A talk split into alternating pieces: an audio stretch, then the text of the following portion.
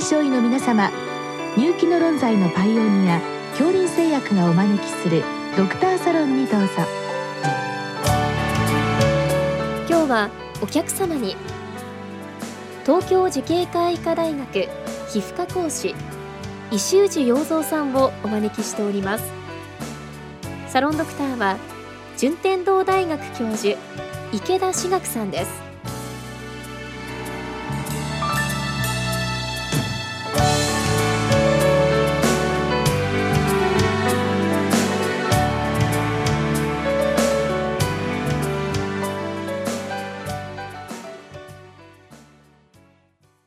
修二先生よろしくお願いいたします。よろしくお願いいたします。えっと本日はですねあのちょっと私気になられた言葉ではないんですけど帯状疱疹後、えー、神経痛がまあ有名ですけれども、まあその治療過程でかゆみを訴える方がいらっしゃる、まあ、要するに帯状疱疹後創用というんでしょうか いうご質問なんですけれどもあのこういった状態の方って結構いらっしゃるんでしょうか？あの帯状疱疹の場合、あの皆様、帯状疱疹後、神経痛が非常に有名だと思うんですけども、実はあの帯状疱疹後創用といって、帯状疱疹の後にかゆみを誘発する方が意外に多くてですね、報告では80%の方があのかゆみを生じているということが報告されています。ただ、先生おっしゃられるように、我々皮膚科医は、おそらく人間にとっては、かゆみより痛みの方が重要なので、あと、かゆみっていうのは痛みでマスクされてしまいますので、痛みとかゆみが同時にあると、やっぱりかゆみを感じにくい報告しにくいということがあるので、やはり皆様問題になって訴えられる方は、あの痛みがメインなんですけども、中にやっぱりかゆみが残ってしまって、非常にこう苦渋して、お辛い方も結構経験いたします。あの従来、まあ、いろんなそのかゆみと痛みの、まあ、伝導経路っていうんですかねあのディスカッションがありますけど、まあ、以前ですと、えー、刺激の弱いものがかゆみで強くなると痛みがあると。でちょっと最近になると経路が違ってかゆみ経路痛み経路があるとかですねこれあの現時点においてどういうふうに理解されてるんでしょうか？先生おっしゃるように昔はですねかゆみと痛みは同じ経路で、えー、かゆみは痛みの弱いものというふうなことを言われてたんですけどもやっぱりかゆみの刺激をどんどん強くしていっても痛みに変わらなかったりっていうことでそれは違うんじゃないかっていうふうに言われててですねで数年前に実はあのかゆみと痛みは別々の経路で伝達されるっていう経路が明らかになりまして数年前まではもう痛みとかゆみは全く別の経路で伝達するということが分かっていました。ただ最近は実はさらにあのかゆみと痛みを共通して伝達する経路がまた発見されまして最近は別々で伝達されているのか共通で伝達されているのかわからないというような状況になってきています。じゃあまた混乱の時には なってしまったわけなんですけども。そうですね。あのこのかゆみを訴える帯状疱疹の方っていうのはやはり最初は痛がゆいっていう感じなんでしょうか？はい、基本的にはあのかゆみと痛みは同時に生じるということが分かっていましてあのほとんどあの併存してるんですけどもあの先生がおっしゃられるように痛がゆいとかかゆみと一口に言ってもいろんなかゆみが実はありまして、むずむずするかゆみ、鞭に刺されたようなかゆみ、痛がゆいとか、あと焼けるようなかゆみとかいろいろあるんですけれども、特に帯状疱疹後に誘発されるかゆみに関しましては、ティックリングって言って、ちょっとムズムズというようなかゆみを訴えられる方が多いということが報告されていまして、これがあの帯状疱疹後のかゆみの特徴の一つかなというふうに考えられています。うんそれでまああの神経痛もあるしかゆみもあるっていうと、まあ、まずは抗ウイルス薬を使って治療したりしてきますよね。そしてその痛みが取れたんだけれどもかゆみが残るっていうこともあるんでしょうか？そうですね先生おっしゃられるようにやはり痛みが取れてやはり最後かゆみに変わってきたっていう方があの実際には多いような気がします。うんあのご質問にもあるんですけどかゆみが発生する方に何か特徴あるのかっていうことなんですけど傾向は何かありますか？あの実際の報告ではですねあのご質問いただいたように年齢や性別基礎疾患の有無などで特にあのかゆみの発症に差はないということが分かっています。ただ、一点だけその体の発生する場所ですね、あの帯状疱疹後のかゆみが残りやすい場所、発生しやすい場所というのが分かっていまして、それが顔ということになっています。で、実際に私も診療していて、顔の帯状疱疹後に非常にこうかゆみを訴えられられる方が多いかなというふうに思います。あともう一つは、その痛みの程度が強い方ほど、かゆみが起こりやすいということが分かっていますので、やはりあの重症な方ほど、あの帯状疱疹のかゆみが残りやすいのかなというふうに思っています。まあ、神経の変性が強い方の方が痛みはもちろんかゆみも生じやすいっていう単純な考えですねそれ。おっしゃる通りです。はい、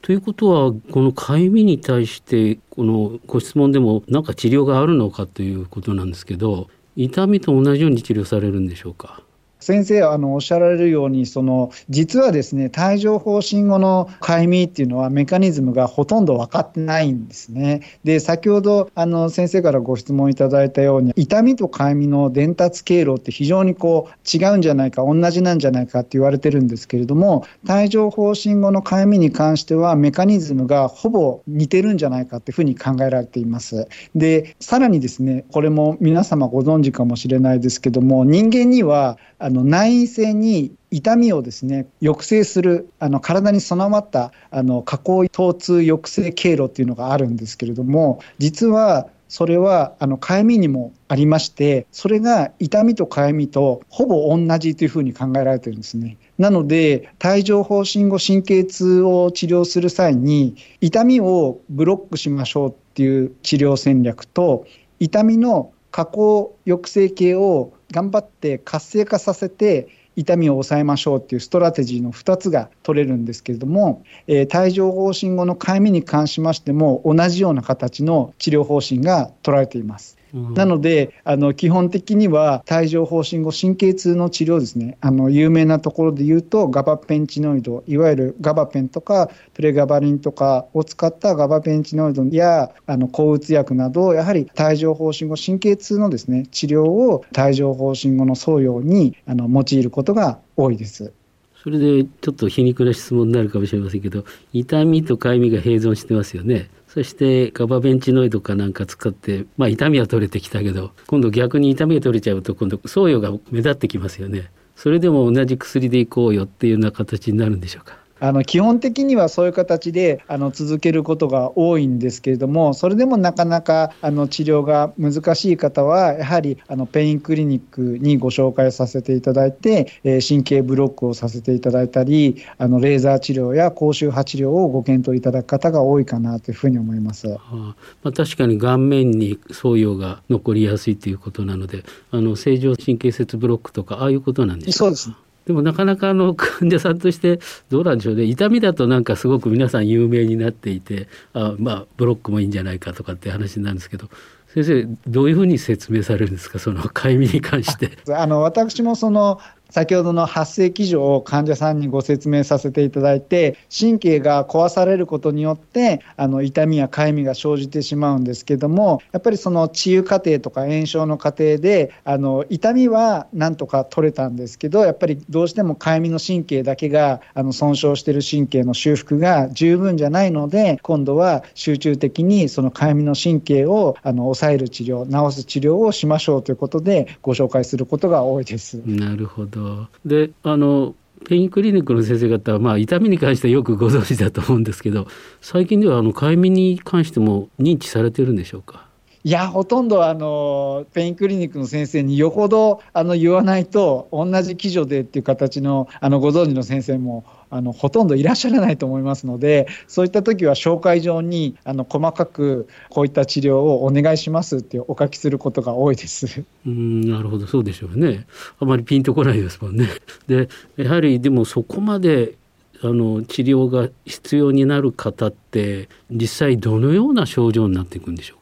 基本的にあの非常にかゆみの強度が強い方が多いのと、あとかゆみの異常感覚、いわゆるかゆみ過敏っていう状態を呈してしまっている方が非常に多いです。先ほどご紹介させていただいたように、あの帯状疱疹後創用は顔にすごく多いんですけれども、通常は髪の毛が当たってもそんなに痒くないんですけれども、帯状疱疹後創用の方は異様にそういった皮膚に触れたり、髪の毛が当たったりするのにすごく敏感であったり、あとは風が吹いただけでもそれですごく痒みを感じてしまう方が多くて、それが専門的に言うとアロネーシスやハイパーネーシスといっていわゆるかゆみ過敏の症状を呈してしまってですねこれがあの患者さん非常にお困りの方が多いです。でもそんな軽度な刺激でかゆみを感じてると外へ出られなくなりますよね。そうですね先生がおっしゃる通り特にあの寒さでそういったかゆみの症状が増す方が多いのでこれからの季節外で歩かれるのも非常にこう苦渋される方も多いので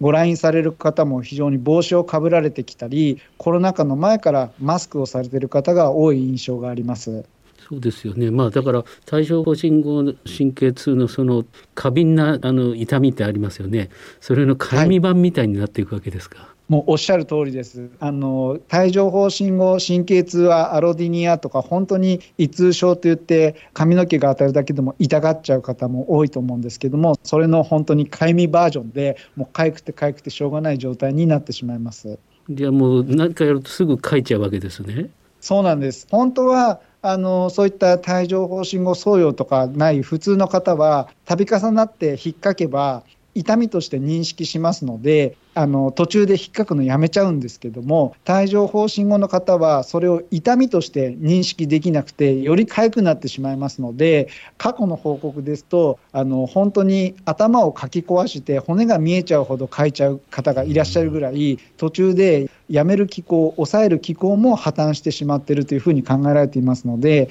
頭では書いちゃだめって分かってると思うんですけどやめられない方が非常に多いっていう印象があります。いやそれはもう本当 QOL は下がりまくりですね。おっしゃる通り、やっぱりあの特にまあ帯状疱疹後創用だけではないですけども、アトピー性皮膚炎の方とかでも非常に強く長く続くかゆみは痛みより我慢できないという方が多いように、帯状疱疹後創用の方もなかなかいい治療がない分、非常にこう QOL が下がる方が多い印象がございます。まあそういう患者さんがいらっしゃるってことをちょっと頭に入れといて最初にちょっとかゆいんだけどって言ってもまあ大したことないよなんていうようなことを言うのをやめて じゃあしっかり治療していきましょうねっていうふうに言わないとダメですね。そうですねそういう一声かけていただくとより患者さんも実はかゆいんですってあの訴えやすいかもしれないですね。どうもありがとうございました。ありがとうございます。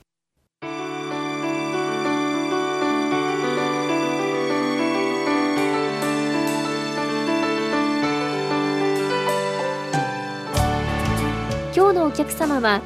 東京慈恵会医科大学皮膚科講師石内洋三さん。サロンドクターは順天堂大学教授池田志学さんでした。それではこれで恐竜製薬がお招きしましたドクターサロンを終わります。